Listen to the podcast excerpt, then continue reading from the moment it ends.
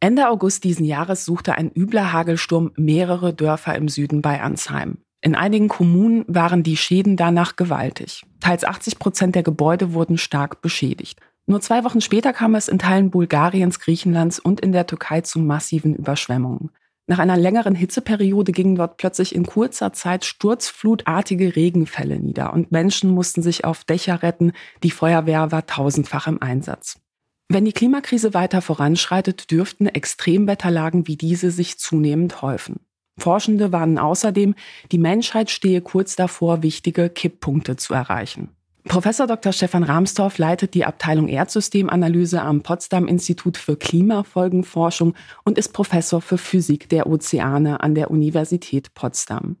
Von ihm will ich wissen, wo stehen wir nach diesem Sommer 2023? Auf welche Kipppunkte rasen wir zu? Und in was für einer Welt würden wir eigentlich leben, wenn es im Schnitt drei Grad wärmer wäre? Willkommen beim Denkangebot Podcast. Mein Name ist Katharina Nokun und unser Thema heute lautet Klimakrise und Kipppunkte.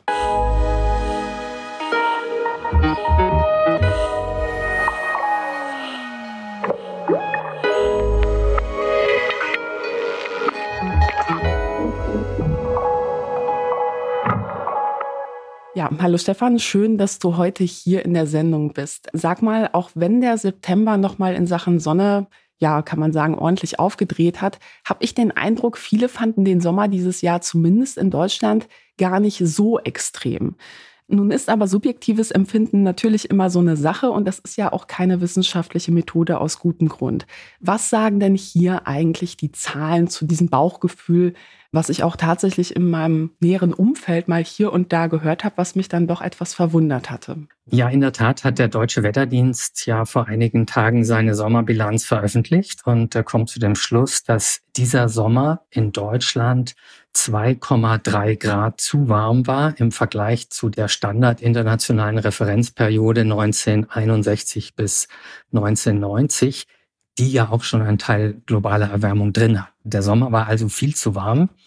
Das haben viele wahrscheinlich subjektiv nicht so erlebt, weil er auch im Vergleich zu regenreich gewesen ist. Und bei Regenwetter hat man vielleicht das Gefühl, das ist nicht so ein schöner warmer Sommer. Außerdem gewöhnen wir uns allmählich an die immer wärmer werdenden Sommer, so dass die Leute sich da längst dran gewöhnt haben, dass die Sommer nicht mehr so kühl sind wie vor 30 Jahren.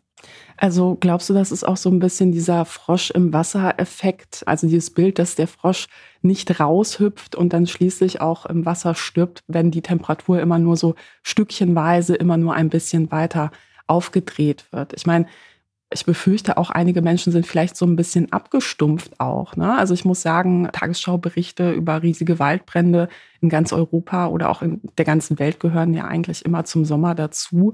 Und dass es jetzt noch mal schlimmer geworden ist, das, das fällt vielleicht einigen Menschen schwierig aus dem Bauch heraus zu beurteilen. Also glaubst du, das ist auch so eine Art ja, Normalität der Klimakrise, in der wir schon längst sind und wo uns das vielleicht nicht mehr so auffällt? Ich glaube, das ist sicherlich der Fall. Wir nennen das Shifting Baselines äh, in der Wissenschaft. Und das ist ja besonders stark, wenn es um die Biosphäre, also Artenvielfalt und sowas geht, dass wir uns sehr schnell dran gewöhnen, dass es nur noch sehr wenige Wildtiere gibt und so weiter. Und auch, dass die Ozeane so leer gefischt sind.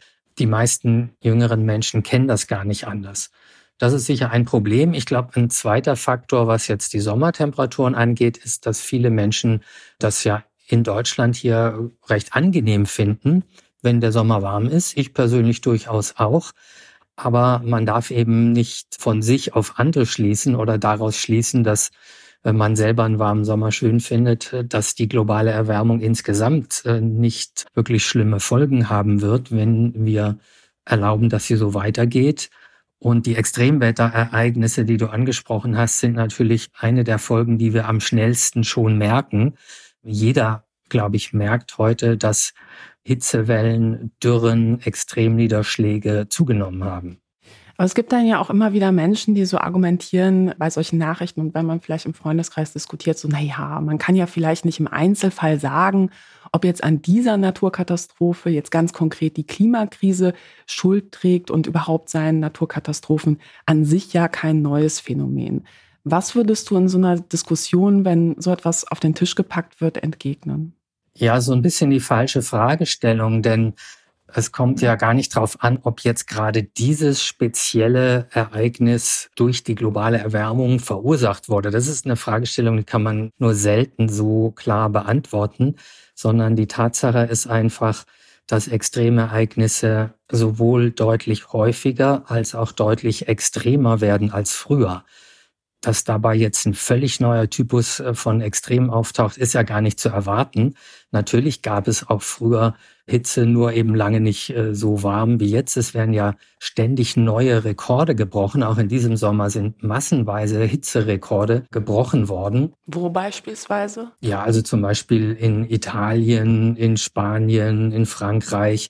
Ich habe jetzt die Zahlen gar nicht alle im Kopf, weil für mich als Klimaforscher eben auch die Einzelereignisse gar nicht so das Relevante sind, sondern was wir erforschen, ist eben mit weltweiten Datensätzen die Häufigkeit von neuen Rekorden zu analysieren oder von Hitzeextremen zum Beispiel. Und man kann sagen, dass so richtig extreme Hitze, die drei Standardabweichungen über normal ist, also etwas, was fast nie passiert ist früher, dass die heute 90 Mal häufiger vorkommt. Also das ist so die Größenordnung. Und wenn man sagt, okay, eine solche Hitze ist heute 90 Mal häufiger, dann kann man eben schon sagen, mit sehr hoher Wahrscheinlichkeit äh, wäre das ohne globale Erwärmung nicht passiert. Ich kann mich noch erinnern, als ich Kind war, gab es so einen Jahrhundertsommer. Ich kann mich da sehr gut dran erinnern, weil wir da mit meiner Familie im Stau festgesteckt haben an der polnischen Grenze. Und das waren wegen Waldbrand so fünf Stunden. Und dann haben irgendwann die Leute wirklich ihre Urlaubssachen rausgeholt. Und ich habe mir auf dem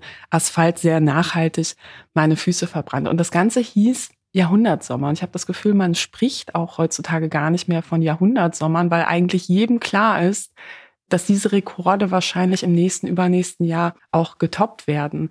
Und wie hängen eigentlich jetzt diese Wetterextreme ganz konkret mit den steigenden Temperaturen zusammen? Ne? Also machen wir mal so einen Basiskurs Klima, Wetter und wie wirkt sich Erwärmung auf die Erde aus für unsere Hörerinnen und Hörer? Also wie ist das beispielsweise bei so einer Flut, die durch Starkregen verursacht wird? Was sind da so die Treiber? Noch ein Wort zu diesem Jahrhundertsommer. Ich nehme an, du meinst 2003? Ja, genau. Das war der, der bei uns als Jahrhundertsommer ja groß bekannt wurde, der aber inzwischen schon viermal übertroffen worden ist. Also der ist inzwischen nur noch auf Rang 5 der europäischen Sommer. Der Jahrhundertsommer ist mir auch noch sehr gut in Erinnerung, denn man sah eben diese Bilder aus Paris. Die Stadt hat gekühlte Zelte am Stadtrand für die vielen Leichen aufstellen müssen, weil die Leichenhäuser komplett überfüllt waren. Es gab 70.000 Hitzetote in Europa in diesem Jahrhundertsommer. Für den 2022er Sommer liegen die ersten fachlichen Abschätzungen bei über 60.000 Hitzetoten. Das nur mal zur Erläuterung, dass das keineswegs harmlos ist, Hitze, auch wenn mancher natürlich, wenn man schön irgendwie an der Ostsee am Strand ist, den Jahrhundertsommer vielleicht genießen konnte ist es äh, für sehr viele Menschen eben lebensbedrohlich. Also beispielsweise schlecht gedämmte Wohnungen und gerade ältere Personen, keine Klimaanlage. Absolut. Es sind aber auch nicht nur die Älteren, sondern in Baden-Württemberg zum Beispiel, wo ich die Statistiken gesehen habe, war die Sterblichkeit in allen Altersgruppen ab 40 Jahre statistisch signifikant erhöht in diesem Hitzesommer. In Frankreich war dieser Sterblichkeitspeak, den es äh, gegeben hat im 2003, äh, deutlich höher als die Corona-Peaks an Sterblichkeit. Also das ist richtig tödlich. Hitze ist ein stiller Killer. Jetzt hattest du aber zu extremen Niederschlägen gefragt. Also viele Menschen sind ja irritiert, dass es einerseits diese Hitzewellen gibt und andererseits, so hat es eben auch schon angesprochen, dass es besonders viel Niederschlag in diesem Jahr gab. Nun kann aber Starkregen und Hitze oder Dürre können ja auch zusammenhängen. Wie funktioniert das genau? Ja, ehrlich gesagt sind Dürren und Starkregen zwei Seiten derselben Medaille, nämlich zwei Seiten desselben physikalischen Gesetzes, nämlich dem Clausius-Clapeyron-Gesetz von 1834. Das ist elementare Physik, die jeder Student der Physik im ersten Semester lernt die gibt an, wie hoch der Wasserdampfgehalt der Atmosphäre werden kann in Abhängigkeit von der Temperatur. Und der wächst exponentiell mit der Temperatur. Anders ausgedrückt, warme Luft kann mehr Wasserdampf enthalten und zwar pro Grad Erwärmung sieben Prozent mehr. Und das bedeutet auf der einen Seite, dass die Niederschläge, die ja aus feuchte gesättigten Luftmassen fallen, eben dann im Schnitt, wenn sonst alles gleich bleibt am Wettergeschehen, sieben Prozent mehr Wasser enthalten. Und das ist der wichtigste Grund, warum eben Extremniederschläge weltweit zunehmen. Und es ist auch gezeigt worden an den Datenanalysen, dass es eben gerade etwa sieben Prozent pro Grad Erwärmung ist, so wie es die Theorie, die Physik einfach erwarten lässt. Gleichzeitig sagt aber dasselbe Gesetz, dass auch der sogenannte Dampfhunger der Atmosphäre exponentiell zunimmt mit der Temperatur. Und man kann das illustrieren, wenn man jetzt eine typische Luftfeuchtigkeit annimmt, also meinetwegen 60 Prozent. Und diese typischen Luftfeuchtigkeiten, die bleiben gleich auch im Rahmen der Erwärmung. Also die relative Luftfeuchte ist jetzt vielleicht ein bisschen verwirrend, aber ich erkläre es, es ist auch nicht schwer zu verstehen. Die relative Luftfeuchte heißt relativ zu der Maximalmenge an Wasserdampf, die die Luft aufnehmen kann, bis sie gesättigt ist. Also gesättigte Luft hat 100 Prozent relative Luftfeuchte, weniger gesättigte meinetwegen eben 60 Prozent relative Luftfeuchte. Und auch diese 60 Prozent nehmen natürlich exponentiell zu. Sowohl der Bereich darunter, diese 60 Prozent, die schon voll Wasser sind, voll Wasserdampf, und auch die restlichen 40 Prozent, die die Luft noch aufnehmen kann, werden exponentiell immer größer, je wärmer es wird. Und das heißt, wenn die Luft mehr Wasserdampf aufnehmen kann, das nennt man Dampfhunger, dann geht die Verdunstung aus den Böden, aus den Pflanzen dann eben auch schneller. Kann man das so ein bisschen mit physikalischen Effekten, die auch beim Haareföhnen eine Rolle spielen, vergleichen? Genau, also wir föhnen ja nicht umsonst nicht mit einem kalten Föhn, sondern mit einem warmen Föhn, weil warme Luft wesentlich effektiver ist zum Trocknen. Und das gilt eben auch einfach für die Luft da draußen in einem besonders warmen Sommer. Und äh, das bedeutet, unter Dürre verstehen wir ja, dass die Böden austrocknen oder dass die Pflanzen austrocknen im Garten oder auf dem Acker oder die Wälder. Und das passiert umso schneller, je wärmer die Temperaturen sind. Und das heißt, wenn es wärmer wird, bräuchten wir eigentlich ständig immer mehr Niederschlag, um das wieder auszugleichen und gleichermaßen äh, grüne Vegetation zu haben und auch die Grundwassererneuerung. Das Grundwasser ist letztlich wie ein Bankkonto. Es kommt nicht nur darauf an, wie viel da reingeht durch die Niederschläge, sondern auch wie viel rausfließt oder raus verdunstet. Darum geht's hier in dem Fall. Und das heißt, die Wasserbilanz kann auch bei gleichbleibenden Niederschlägen immer negativer werden, weil die Verdunstung einfach zunimmt. Und das heißt, wir verlieren dadurch an Grundwasser. Das ist auch einfach eine Beobachtungstatsache, dass Deutschland äh, erheblich an Grundwasser verliert. Und das ist eben auf Dauer dann auch ein erhebliches Problem. Nun könnte man ja sagen, ja gut, dann gibt es ja ab und zu dann diese sturzflutartigen Regenfälle und wenn der Boden das dann alles aufnehmen könnte, wäre es doch eine super Erholung. So ganz so einfach ist es aber nicht, oder? Das stimmt eben nicht, weil die mittleren Niederschläge eben nicht so stark zu wie die extremen Niederschläge. Das hängt jetzt daran, dass die Verdunstung von den Ozeanen, wo eben letztlich das Wasser herkommt, was runterregnet zum großen Teil, die nimmt nur so zwei bis drei Prozent pro Grad Erwärmung zu. Das heißt, der Nachschub kann nicht mithalten mit den sieben Prozent pro Grad, die das Zeug wieder abregnet in Starkregenereignissen. Und es haben auch Datenanalysen der Kollegen von der ETH Zürich gezeigt, dass diese zusätzliche Verdunstung von den Meeren, die wir in einem wärmeren Klima haben, zum großen Teil in Starkregenereignissen wieder runterkommt. Und da haben wir jetzt das Problem, dass die auch nicht unbedingt das Grundwasser erneuern, sondern dann abfließen in den Flüssen wieder ins Meer, weil der Boden gar nicht so schnell so viel Wasser aufnehmen kann.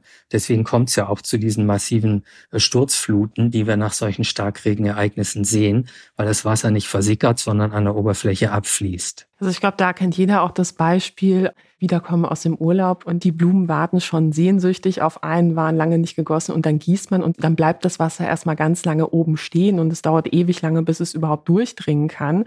Und in der Situation draußen würde das Wasser dann einfach abfließen. Im Buch Drei Grad mehr schilderst du ja in deinem Beitrag unter anderem, wie eine Welt mit einer um im Schnitt drei Grad höheren globalen Temperatur aussehen würde. Du steigst dabei auch noch ein mit einer Information, die eigentlich auf der Hand liegt, physikalisch, ähm, die aber vielen Menschen wahrscheinlich gar nicht so klar ist, nämlich dass der globale Mittelwert zu 70 Prozent aus Meerestemperaturen gebildet wird. Und natürlich ist es auch so, dass es einen Unterschied gibt zwischen Meer- und Landmassen und Landmassen erwärmen sich im Schnitt doppelt so stark. Das bedeutet, drei Grad global mehr heißt unter Umständen sogar sechs Grad wärmer in Deutschland im Schnitt. Kann man das so vereinfacht sagen? Das zeigt zumindest die Vergangenheit, denn wir sind in Deutschland ja schon bei 2,3 Grad Erwärmung seit dem 19. Jahrhundert, während es im weltweiten Mittel eben nur 1,2 sind. Das heißt, bislang hat sich Deutschland und viele andere Landgebiete der Erde eben etwa doppelt so schnell erwärmt wie der globale Mittelwert. Gibt es auch einfache physikalische Gründe dafür, ist auch so erwartet und vorhergesagt worden. Die Ozeane erwärmen sich langsamer Einmal wegen der thermischen Trägheit. Es braucht einfach eine Zeit, Wasser zu erwärmen. Und zweitens, weil die Verdunstung zunimmt. Und die Verdunstung hat ja auch einen kühlenden Effekt, weil sie Wärmeenergie verbraucht, um das Wasser in Wasserdampf zu überführen, also zu verdunsten. Das heißt, Berlin wäre dann klimatisch vergleichbar ungefähr mit Madrid. Was wird das ganz konkret für ja, die komplette Biosphäre hierzulande bedeuten? Also eigentlich heißt es, das meiste kann so nicht überleben. Und das ist richtig. Also wer sich auskennt in Spanien, der weiß, dass dort nicht die Art Vegetation wächst, die wir hier in Deutschland haben. Und das bedeutet eben, dass die Wälder, die wir hier kennen, nicht angepasst sind an ein solches Klima und eben ja solche Ökosysteme dann zu großen Teilen absterben werden, bis dann was äh, Neues, anderes heranwächst. Äh, gerade wenn wir von Wäldern reden, was dann zu dem wärmeren Klima passt, das dauert dann halt typischerweise so 100 Jahre. Und was wäre so ungefähr die Zeitspanne, in der nach derzeitigem Stand die Menschheit Gefahr läuft, eben bei diesen globalen drei Grad mehr, also sechs Grad mehr in Deutschland zu landen? Ja, wenn wir die Erwärmung nicht bremsen, dann werden wir so um 2070 dort landen. In Deutschland sind wir ja schon bei 2,3 und werden eben dann schon vor der Mitte des Jahrhunderts, wahrscheinlich sogar in den 2030ern, schon bei drei Grad sein. Ich finde, das Bedrohliche an der ganzen Betrachtung der Klimakrise ist ja auch, dass wir es hier nicht mit einer linearen Gleichung zu tun haben, sondern mit sehr vielen Variablen, die an vielen Stellen ineinandergreifen und die an vielen Punkten eben auch nicht einen linearen Zusammenhang haben. Und ein Thema, was es sehr deutlich macht, ist, finde ich, das Thema Kipppunkte. Davon ist ja auch immer wieder die Rede, aber ich glaube, viele Menschen ähm, verstehen nicht so ganz die Irreversibilität, also die Unumkehrbarkeit, die dahinter steckt, hinter diesem Gedanken von Kipppunkten. Magst du mal kurz erklären, was es damit auf sich hat? Ja, also voraus würde ich noch schicken, dass der Klimawandel insgesamt unumkehrbar ist, also auch ohne Kipppunkte.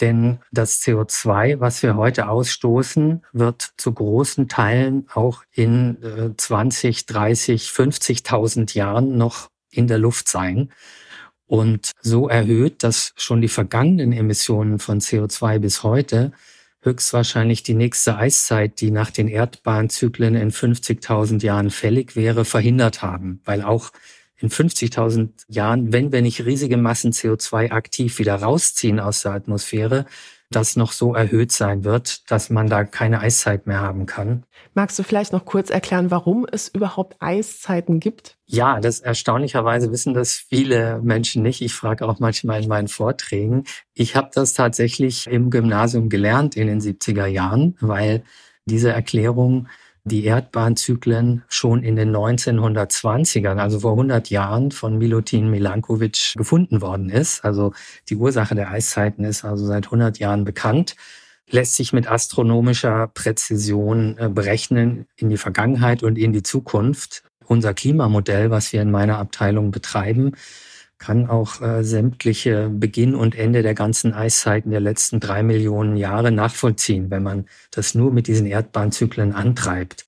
Es geht darum, dass die Erdbahn mal runder und mal elliptischer ist. Also im Mittel ist der Abstand äh, zur Sonne bleibt gleich, aber sie ist mal etwas runder, mal elliptischer, mal ist die Erdachse etwas mehr geneigt, anderthalb Grad mehr oder anderthalb Grad weniger. Und dann ist auch die Frage, wo ist die Erdachse auf dieser Bahnellipse gerade von der Sonne weggeneigt im Norden. Und das ist die sogenannte Präzession. Das ist wie beim Kreisel, so eine Schaukelbewegung. Das sind die drei Hauptzyklen, äh, diese Milankovic-Zyklen, die die Eiszeiten verursachen. Und äh, das ist eine sehr gute Gelegenheit, eben unsere Klimamodelle zu testen ob sie eben auch solche natürlichen Klimaveränderungen in der Erdgeschichte, die wir gerade in meiner Abteilung intensiv erforschen, ob sie die auch korrekt wiedergeben können. Und das können wir eben auch nutzen, um dann zu gucken, wann kommt die nächste Eiszeit, eben in 50.000 Jahren. Aber bei dem erhöhten CO2-Level, den wir schon verursacht haben, der wird bis dahin nicht genug abgeklungen sein, sodass die nächste Eiszeit dann ausfallen wird. Und wenn wir weiter kräftig emittieren, werden die nächste eine Million Jahre alle Eiszeiten ausfallen. Das ist übrigens ein Thema, was die Organisation interessiert, die Endlager für Kernbrennstoffe bauen wollen in der Schweiz, in Deutschland. Deswegen haben wir da Forschungsaufträge, weil wir das eben besonders gut können, äh, vorherzusagen, wann es wieder Eiszeiten gibt weil ein solches Endlager muss eben auch große Gletschermassen, die dann die Erde umflügen, während einer Eiszeit überstehen. Und wenn die Menschheit jetzt Kipppunkte überschreitet, ändert sich aber noch mal ganz viel in dieser komplexen Gleichung. Was passiert da genau oder was würde da passieren? Es gibt eben Dinge, die nicht einfach so linear verlaufen, wie es die globale Durchschnittstemperatur tut, die verhält sich ziemlich linear, und auch in unserem Alltag kennen wir ja solche Beispiele. Also ein ganz primitives Beispiel ist, wenn ich meine Kaffeetasse so langsam in Richtung Schreibtischrand äh, schiebe, kommt irgendwo der Kipppunkt, wo sie runterfällt. Ist also keine Rocket Science oder komplexe Physik. Und vielleicht noch ein bisschen passenderes Beispiel ist ein Kajak wenn man sich da zur Seite lehnt, dann das schwimmt ja erstmal horizontal, es hat da ein stabiles Gleichgewicht. Und wenn man sich zur Seite lehnt, drückt das Kajak dagegen, weil es so gebaut ist. Aber wehe, man lehnt sich zu weit zur Seite, irgendwo kommt der Punkt, dann drückt es nicht mehr dagegen, sondern ab da kippt es dann von selber komplett um. Das ist ziemlich analog zu Kipppunkten, die wir auch in der Physik des Erdsystems kennen, bei Eisschilden, bei der Ozeanzirkulation, aber auch in den Ökosystemen, also Amazonas-Regenwald oder die Korallenriffe, die haben Kipppunkte in dem Sinne, dass es einfach Belastungsgrenzen gibt, die die Ökosysteme noch aushalten können, wo sie sich selber aufrechterhalten und stabilisieren können. Und darüber hinaus kippt das Ökosystem regelrecht um. Bei den Korallen bedeutet das, die bleichen einfach aus und sterben dann auch auf Dauer ab. Leider sind wir an diesem Kipppunkt schon. Wir befinden uns in einem globalen Korallensterben. Das ist sehr, sehr traurig, wenn man die Meere liebt. Das ist ja auch beim menschlichen Körper so. Also wir regulieren ja auch unsere Körpertemperatur in der Nähe von 37 Grad und wir haben da eine Belastungsgrenze. Also wenn es über 42 Grad hinausgeht, dann ist es vorbei. Deswegen geht ein Fieberthermometer ja nicht weiter als 42 Grad. Als ein Element von globalen Kipppunkten wird immer wieder die Atlantikzirkulation gefragt. Und ich muss sagen, ich fand ziemlich viele Statistiken sehr erschreckend, die in den letzten Monaten nicht nur in der wissenschaftlichen Community herumgereicht wurden, sondern da gab es auch große Zeitungsberichte in mehreren großen Medien, dass eben eine sehr große Abweichung nach oben bei den Temperaturen in unterschiedlichen Regionen der Weltmeere gemessen worden sind. Was hat es damit auf sich und wie hängt das zusammen mit dem ganzen Thema Zirkulation? Also beispielsweise mit der Frage, ob oder wie stark der Golfstrom Wasser transportiert. Ja, also die Ozeane oder sagen wir es genauer, die, die Meeresströmungen beeinflussen die Temperatur eher langfristig, nicht die Schwankungen von Jahr zu Jahr, sodass die jetzt aktuelle extreme Wärme, die wir in den Weltmeeren beobachten, ist ja seit Monaten auf Rekordniveau, sowohl im Nordatlantik, aber auch im Mittelmeer. Das Mittelmeer war ja jetzt über den Sommer auch viel zu warm. Das hängt eben hauptsächlich mit dem Wetter zusammen. Also durch die Variabilität in der Atmosphäre entsteht das im Wesentlichen. Oder wie ich als Meeresforscher sagen würde, durch den Antrieb an der Oberfläche, an der Meeresoberfläche. Das hat mit den Strömungen wenig zu tun. Die Sache mit der Atlantikzirkulation ist ja manchmal auch das Golfstromsystem genannt, eine großräumige Umwälzbewegung über den gesamten Atlantik, bei der an der Oberfläche oder in Nähe der Oberfläche die Strömung generell nach Norden geht, auch dann über den Äquator hinweg durch die Karibik in den Golfstrom, entlang des Golfstroms bis ins europäische Nordmeer. Und dann in zwei bis 3.000 Metern Tiefe strömt dieses Wasser wieder zurück, nachdem es eben abgesunken ist. Das ist diese Atlantikzirkulation, von der wir sprechen. Und die beeinflusst die Oberflächentemperaturen im Atlantik eben eher über Jahrzehnte und länger und vor allem auch im Winter.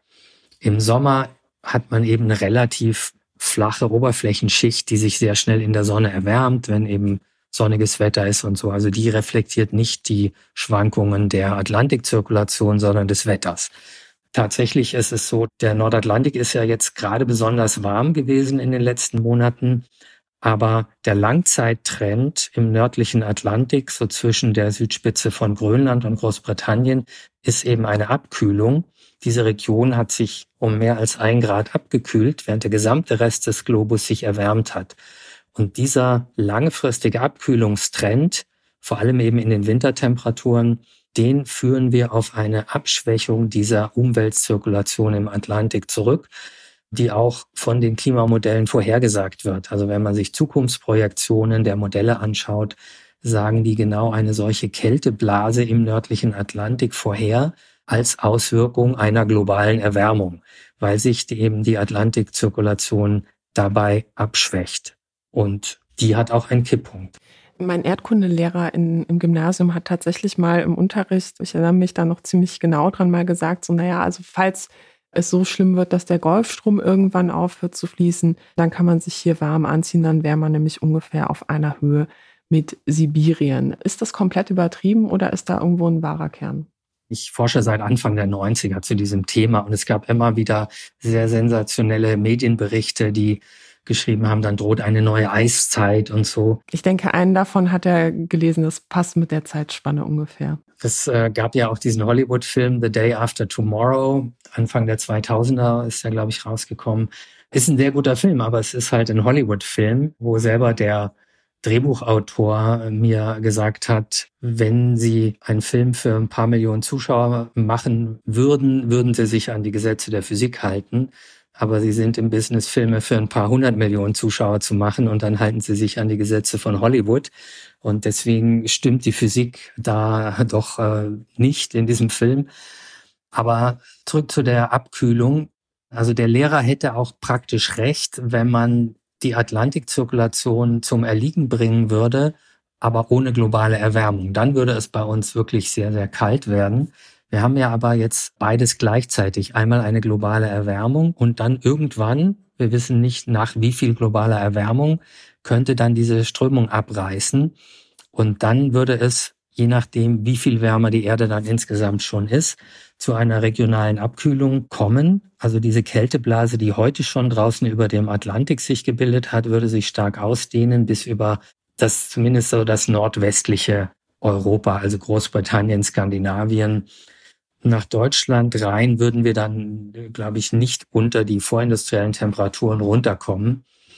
Aber das, diese Temperaturverteilung ist gar nicht mal das Schlimmste, außer jetzt vielleicht für die betroffenen Länder, wo es dann wirklich sehr kalt wird, sondern es wird dadurch, dass die Temperaturdifferenzen zwischen verschiedenen Regionen sich dann äh, massiv verändern, ja, wenn es sich in einer Gegend sehr stark abkühlt, rundherum aber überall stark erwärmt, wird das Wettergeschehen natürlich sehr anders werden im Vergleich zu dem, was wir gewohnt sind. Und immer wenn es äh, sehr anders wird, heißt es eben, es ist extrem und einfach nicht das, woran wir angepasst sind. Das ist eigentlich immer das Hauptproblem, egal ob es kälter wird oder wärmer wird oder nasser oder trockener wenn das außerhalb von dem Bereich ist, äh, was wir in den letzten tausend Jahren erlebt haben, sind wir einfach nicht richtig dran angepasst. Weder die Vegetation noch unsere Infrastruktur, also wie viel Wasser die Flüsse mitnehmen können und so weiter. Und es würde übrigens, wenn diese Atlantikzirkulation abreißt, eine ganze Reihe weltweiter Folgen haben. Zu den schlimmsten gehört wahrscheinlich, dass die tropischen Niederschlagsgürtel sich nach Süden verschieben würden Das heißt, der tropische Regen ist dann nicht mehr da, wo er vorher war und wo die Regenwälder da drunter passen und so weiter. Es wird also in manchen Gegenden einfach Dürren geben, Ökosysteme umkippen, während in anderen auf einmal große Niederschlagsmengen runterkommen, die das überhaupt nicht gewohnt sind. Auch die Monsune würden sich wahrscheinlich abschwächen. Das sind alles Dinge, die wir in der Erdgeschichte gesehen haben, wo wiederholt diese Atlantikzirkulation schon zusammengebrochen ist, insbesondere nachdem große Eismassen in den Nordatlantik gerutscht sind und dort das Meerwasser verdünnt haben denn das behindert dieses Absinken des Wassers, was eben diese Umwälzung letztlich mit sich bringt. Ich finde, das Beispiel zeigt auch, wie unterschiedliche Kipppunkte miteinander zusammenhängen können. Quasi wie so aufgereihte Dominosteine, bei denen man vorne einen Stein umkippt. Ähm, du hast eben von den Regenwäldern gesprochen, die dann plötzlich irgendwo stehen, wo kein Regen mehr ist. Der Amazonas-Regenwald ist ja ein weiteres Gebiet, was im Rahmen von Kipppunkten diskutiert wird. Allein die Vorstellung, wie viel CO2 da frei werden würde, wenn diese riesigen Waldgebiete komplett absterben würden, das wäre dann eigentlich auch nicht mehr durch irgendwas auszugleichen, selbst wenn man CO2 irgendwie aus der Atmosphäre ziehen könnte im gewaltigen Ausmaß. Glaubst du, einige Menschen verkennen vielleicht auch die Endgültigkeit von solchen Veränderungen? Ja, ich glaube tatsächlich, dass die Unumkehrbarkeit einfach bei vielen Menschen auch in der Politik überhaupt nicht angekommen ist. Da, da redet man so, als hätte man etwa noch Zeit, die richtigen Weichen zu stellen beim Klimaschutz. Da zitiere ich jetzt mal Friedrich Merz. Als würde man dann, wenn man eben zehn Jahre zu langsam ist, halt die Klimaziele zehn Jahre später erreichen. Das mag bei anderen politischen Zielen wie sozialer Gerechtigkeit oder Lohnausgleich zwischen Ost und West und so mag das so sein, dann erreicht man es halt zehn Jahre später. Beim Klima ist es halt so, weil das CO2 quasi ewig in der Luft bleibt, erreicht man die Klimaziele gar nicht, wenn man nicht schnell genug reduziert. Der Weltklimarat hat das äh, ganz klar aufgezeigt, dass wir bis 2030 weltweit die CO2-Emissionen halbieren müssen, um die 1,5 Grad Grenze, die ja einstimmig in Pariser Abkommen äh, drin steht, verabschiedet wurde und auch einstimmig vom Deutschen Bundestag gebilligt wurde übrigens, noch einzuhalten. Dazu müssen wir einfach wesentlich schneller die Emissionen reduzieren, als das äh, jetzt der Fall ist. Man kann natürlich CO2 aus der Atmosphäre entfernen. Da gibt's ja Prototypen und auf Island gibt's ja diese Anlage von Climeworks, äh, die jetzt gerade eine zehnmal größere Anlage noch bauen und dazu 650 Millionen Dollar von Investoren eingesammelt haben. Diese Anlage braucht dann ein Jahr, um die weltweiten CO2-Emissionen von 30 Sekunden wieder rauszuholen. Also das sind die Größenverhältnisse. Man darf sich da überhaupt keine Illusionen machen. Wir werden mit dieser CO2-Entfernung aus der Atmosphäre wenige Prozent Restemissionen bestenfalls kompensieren können, die wir auf andere Weise einfach auch bis 2050 nicht loswerden. Also landwirtschaftliche Emissionen zum Beispiel äh, kommen da in Frage. Also wir müssen aber so oder so so schnell wie möglich aus der fossilen Energienutzung raus. Und da kommt es eben nicht nur drauf an, wann wir die Klimaneutralität erreichen, sondern auch, wie viel wir bis dahin noch ausgestoßen haben. Und da zählt einfach jede Tonne praktisch. Und wir sollten deswegen keinesfalls auf Gratismaßnahmen wie ein Tempolimit verzichten, mit dem man einfach schon mal den Ausstoß reduziert. Ich finde so ein Bild, was sich bei mir im Kopf wirklich eingebrannt hat, wenn ich an Klimakrise und Kipppunkte denke, ist so ein großes Foto in einer Reportage, die ich mal gelesen habe über Sibirien. Und da hieß es so, ja, das ist hier irgendwie dieses kleine Dorf und da gibt es Leute, die haben seit neuestem ein ganz interessantes Nebeneinkommen. Und dann wurde so geschildert, die gehen regelmäßig in den Wald. Da ist so ein großer Krater, der in den letzten Jahrzehnten so langsam gewachsen ist und dort taut der Permafrostboden auf und da entstehen, entweichen ganz viele Gase und dadurch sackt der Boden ab und legt plötzlich Gesteinsschichten frei, die über viele Jahrtausende Jahre verschüttet waren und die Leute suchen da halt irgendwie nach Mammutknochen, hieß es dann in diesem Artikel und verkaufen die dann quasi. Und ich fand diese Bilder aus dem Flugzeug wie riesengroße Krater mitten im Nirgendwo da entstehen, fand ich einfach unglaublich erschreckend. dort entweicht ja nicht nur Kohlenstoff, muss man sagen, sondern auch Methan. Ist das eigentlich ein Kipppunkt, wo wir so weit sind, dass wir das nicht mehr eingefangen kriegen? Oder wie ist da der Stand der Dinge, wenn wir über Auftauen von Permafrostböden reden, die ja auch wiederum das ganze System unglaublich anheizen würden? Weil man kann ja nicht Millionen von Quadratkilometern irgendwie kühlen, damit dort nichts entweicht. Das ist ja vollkommen utopisch. Absolut. Also das ist auf jeden Fall ein ganz wichtiges Problem, denn diese Permafrostböden sind ein riesiger Kohlenstoffspeicher. Da sind also mehr als 1000 Milliarden Tonnen Kohlenstoff äh, gespeichert. Also wir setzen jetzt als Menschheit nur so zum Vergleich im Jahr 40 Milliarden Tonnen CO2 frei. Wenn das freigesetzt wird, ist es natürlich eine Katastrophe. Also Permafrost heißt ja, das ist ganzjährig gefrorener Boden. Und dieser Kohlenstoff ist einfach alte Biomasse, die dort im Boden ist. Und normalerweise wird Biomasse, wie bei uns am Waldboden oder so, ja durch Mikroorganismen ständig wieder zersetzt. Und dann wird der darin gebundene Kohlenstoff wieder als CO2 in die Luft freigegeben oder eben Methan wird freigegeben beim Auftauen dieses Permafrostes. Und dieses Methan ist sehr gefährlich, weil es pro Molekül vielfach höhere Treibhauswirkung hat als CO2.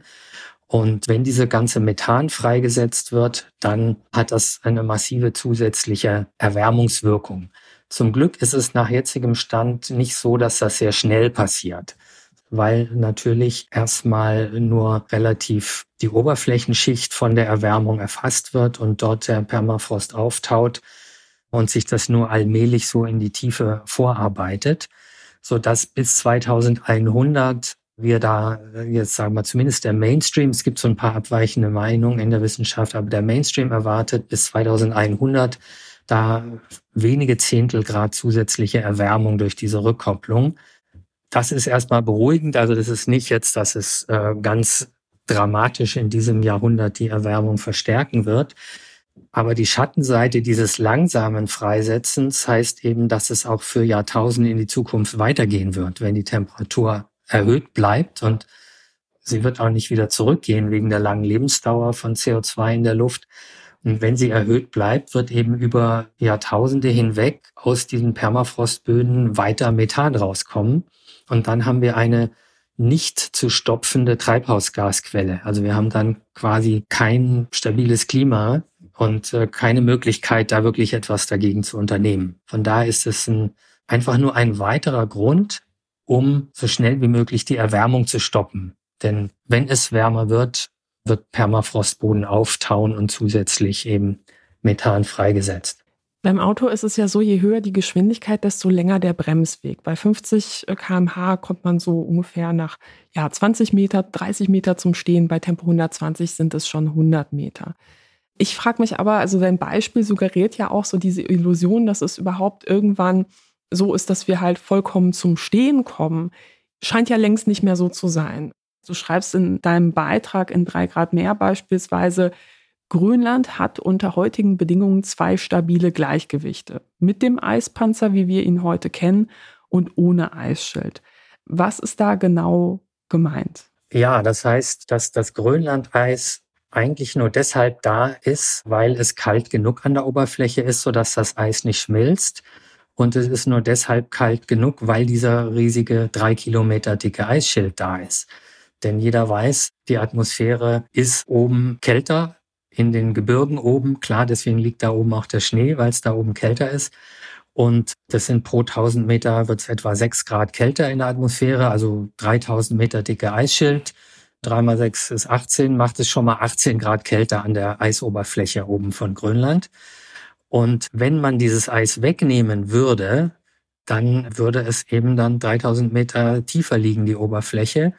Und dann wäre es dort zu warm, um einen neuen Eisschild zu bilden. Also im heutigen Klima würden Schneefälle, wenn das Eis nicht da wäre und die Schneefälle auf Grönland fallen, einfach im Sommer wieder abschmelzen.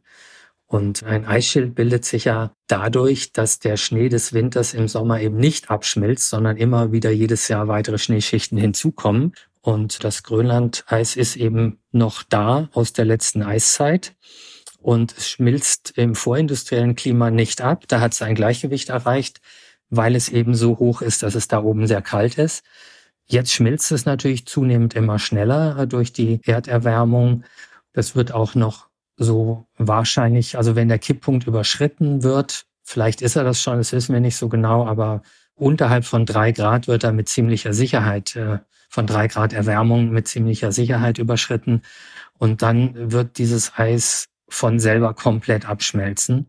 Es dauert dann zum Glück so tausend Jahre oder vielleicht auch ein bisschen mehr. Also es passiert nicht plötzlich, aber es bedeutet sieben Meter globaler Meeresspiegelanstieg. Und wenn das Eis einmal weg ist, kommt es nicht wieder zurück. Ähm, selbst wenn man das Klima wieder auf vorindustrielles Klima runterkühlen würde, würde das Grönlandeis nicht wiederkommen. Das heißt, wir sind längst schon an einem Punkt, dass selbst wenn man sozusagen jetzt die Handbremse noch zusätzlich ziehen würde und selbst wenn man es hinbekommt, wir emittieren nicht mehr, dass wir trotzdem in einem Punkt sind, wo die Dinge, die wir jetzt schon angestoßen haben, dazu führen, dass wir eigentlich noch stärker reduzieren müssen, weil es ja noch durch diese Wärmeeffekte einen gewissen Ausstoß gibt, beispielsweise aus Permafrostböden. Und der Meeresspiegel steigt eigentlich auch schleichend weiter, weil eben das Grönlandeis beispielsweise aus dem Gleichgewicht gekommen ist. Das heißt, diese Illusion von, man kann es stoppen und dann ist es kein Thema, ist eigentlich auch schon komplett illusorisch und, und so eigentlich faktisch vollkommen falsch. Ähm, naja, also teils, teils. Man kann die Erwärmung stoppen noch, weitestgehend zumindest, wenn wir auf Null-Emissionen von CO2 sind. Dann zeigen die Modellsimulationen, dass die Erwärmung dann innerhalb von Jahren aufhört. Das ist die gute Nachricht und das ist genau das, was wir machen müssen, was in Paris beschlossen wurde, diese Erwärmung möglichst bei 1,5 Grad zu stoppen. Der Meeresspiegel wird trotzdem ja Jahrhunderte bis Jahrtausende weiter ansteigen, weil die Reaktion des Eises auch ohne Kipppunkt einfach so lange dauert. Es dauert einfach lange, Eis zu schmelzen. Äh, wenn ich einen großen Batzen Eis aus meinem Gefrierfach nehme und in die Küche lege, dann ist es auch nicht innerhalb von fünf Minuten weg, sondern es dauert einfach eine Zeit. Und äh, so ist es auch, wenn ich den riesigen grönländischen Eispanzer oder das Antarktiseis in ein wärmeres Klima lege, dann wird es langsam vor sich hinschmelzen und bei dieser Größe dauert das eben tausend Jahre. Das heißt, den Meeresspiegelanstieg können wir einfach nicht mehr stoppen. Da können wir nur noch verhindern, dass er sich weiter beschleunigt. Denn je wärmer es wird, desto schneller schmilzt das Eis. Und deswegen beschleunigt sich ja der Anstieg des Meeresspiegels immer weiter. Und das können wir verhindern, aber wir können den Meeresspiegelanstieg nicht stoppen.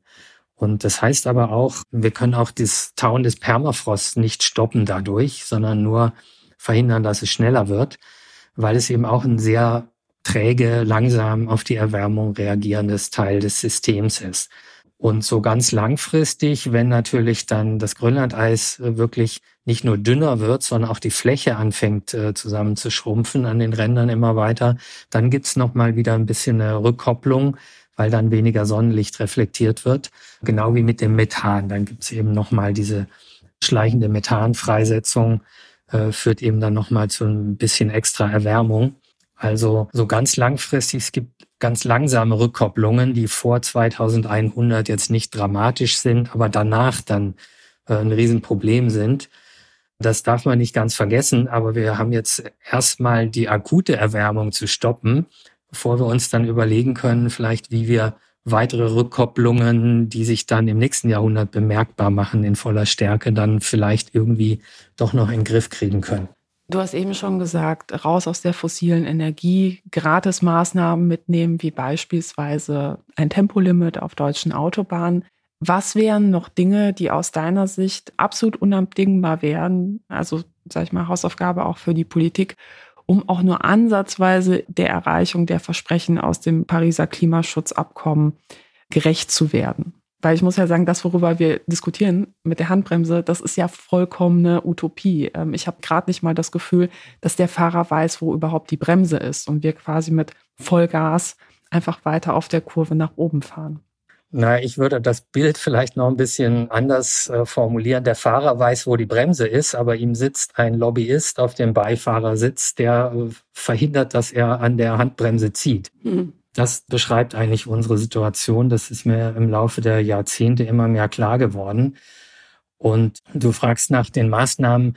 Man muss schon sagen, dass es ein großes Bündel an Maßnahmen erfordert, weil eben in allen Sektoren von der Industrie über Verkehr, Gebäudeheizung, Stromerzeugung, Landwirtschaft äh, wird CO2 oder auch andere Treibhausgase freigesetzt. Also es gibt nicht die eine Sache, aber eine wirklich übergreifende zentrale Sache ist erstens, wir dürfen Energieverbrauch und, und vor allem fossilen Energieverbrauch nicht weiter subventionieren.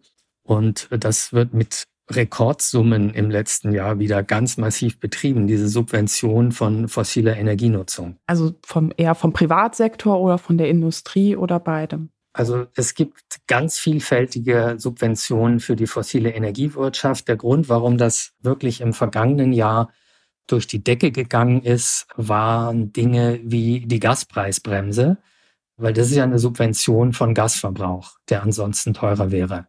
Da gibt also der Staat unsere Steuergelder in großem Umfang aus, um fossile Energienutzung zu subventionieren. Und das passiert eben ganz viel und wir subventionieren uns letztlich zu Tode damit. Da würde ich aber sagen, in der konkreten Krisensituation denke ich so, okay, kann ich vielleicht noch nachvollziehen, warum man das macht, weil man sagt, gut, hier sind Menschen mit niedrigem Einkommen, die können sich das sonst einfach nicht leisten, diese Wohnung zu halten. Aber die Frage ist ja auch mit der langfristigen Perspektive, wird genug für die langfristige Perspektive gemacht, dass man überhaupt nicht so viel Gas braucht oder vielleicht keine Gasheizung auch hat? Wirst du sagen, diese langfristige Perspektive wird angemessen betrachtet? Oder ist das noch so ziemlich in den Kinderschuhen? Und ich frage mich ja auch, wie sieht es eigentlich bei der Industrie aus? Wir reden sehr viel in großen Medien über Privathaushalte, aber viel wird ja einfach auch von der Industrie verbraucht. Ja, da haben wir jetzt ja die Diskussion über einen Industriestrompreis. Es ist ja auch dann eine Subvention von Energieverbrauch.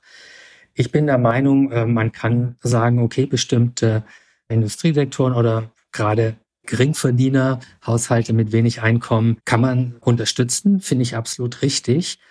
Aber dann doch besser mit Geld als mit billigem fossilen äh, Brennstoff.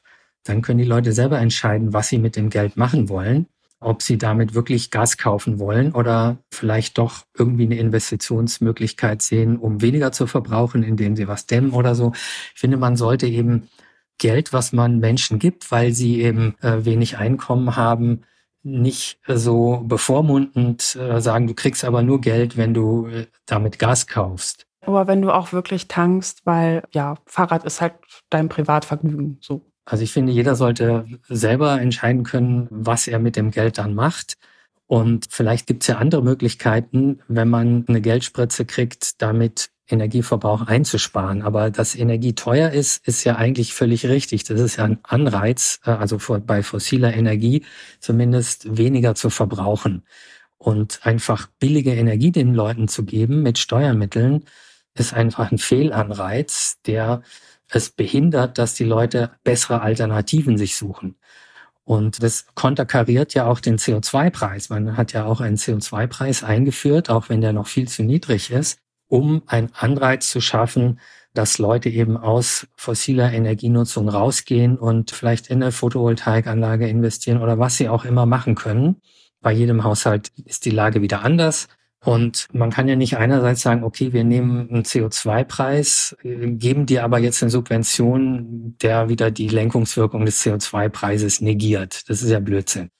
Der CO2-Preis müsste laut Umweltbundesamt Berechnungen bei etwa 200 Euro die Tonne liegen, um die Kosten, die die Allgemeinheit jetzt trägt, durch die CO2-Emissionen auszugleichen. Das ist also nur das Verursacherprinzip, das quasi allgemein anerkannt ist eigentlich, wenn jemand einen Schaden verursacht, sollte er selber dafür bezahlen. Und äh, das heißt, für jede Tonne CO2, die jemand äh, in die Luft bläst, entstehen eben etwa 200 Euro Schäden.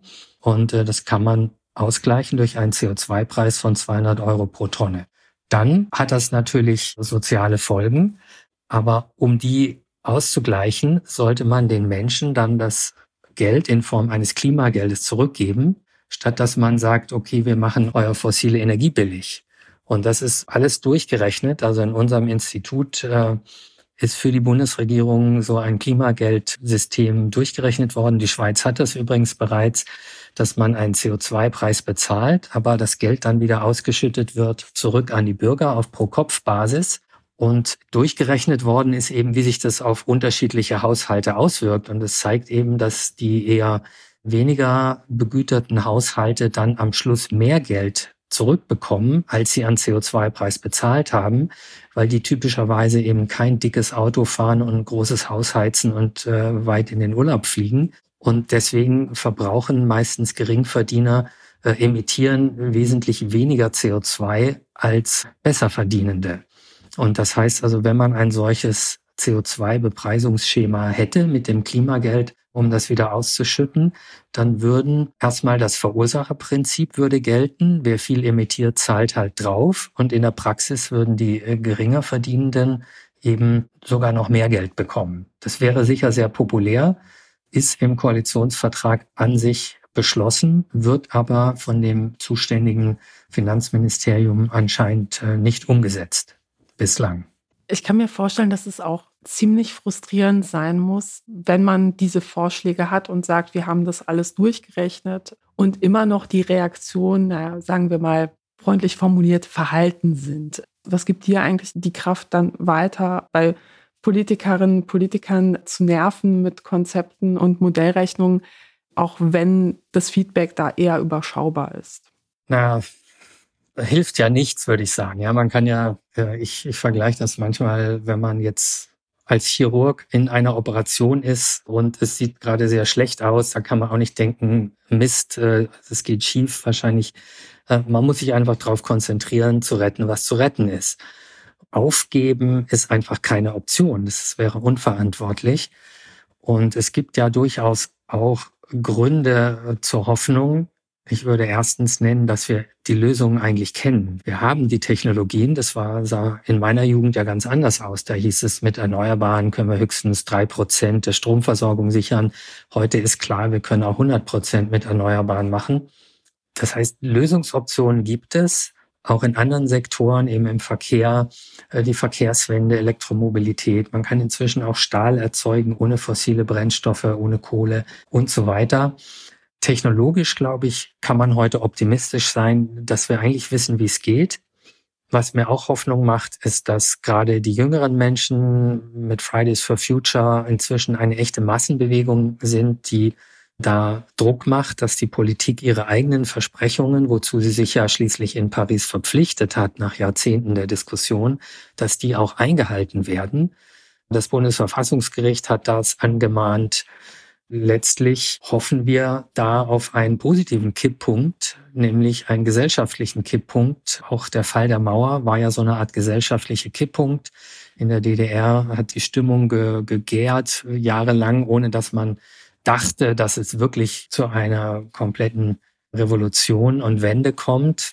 Aber irgendwann werden eben auch gesellschaftliche Kipppunkte erreicht. Wir hoffen eben, dass das vielleicht gerade noch rechtzeitig passiert, dass wir das Schlimmste der Klimakrise noch verhindern können, indem eben rechtzeitig der gesellschaftliche Kipppunkt da ist, wo Klimaschutz einfach die Top-Priorität ist.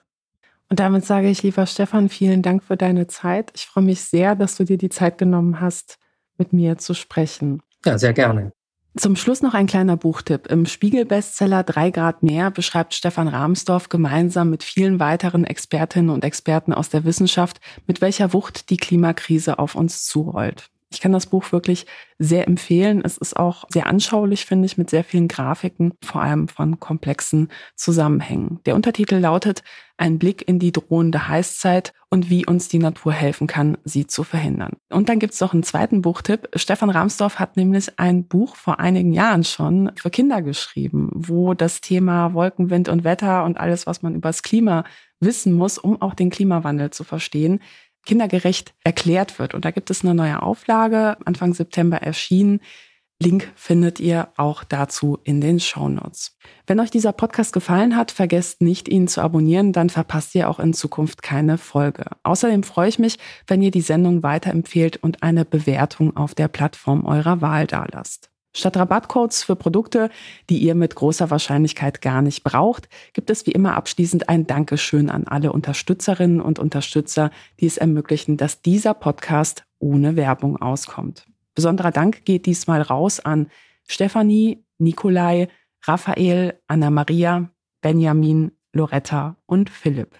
Alle Infos zum Thema Spenden findet ihr in den Shownotes oder auf denkangebot.org. Und damit bleibt mir nur zu sagen, Tschüss und bis zum nächsten Mal.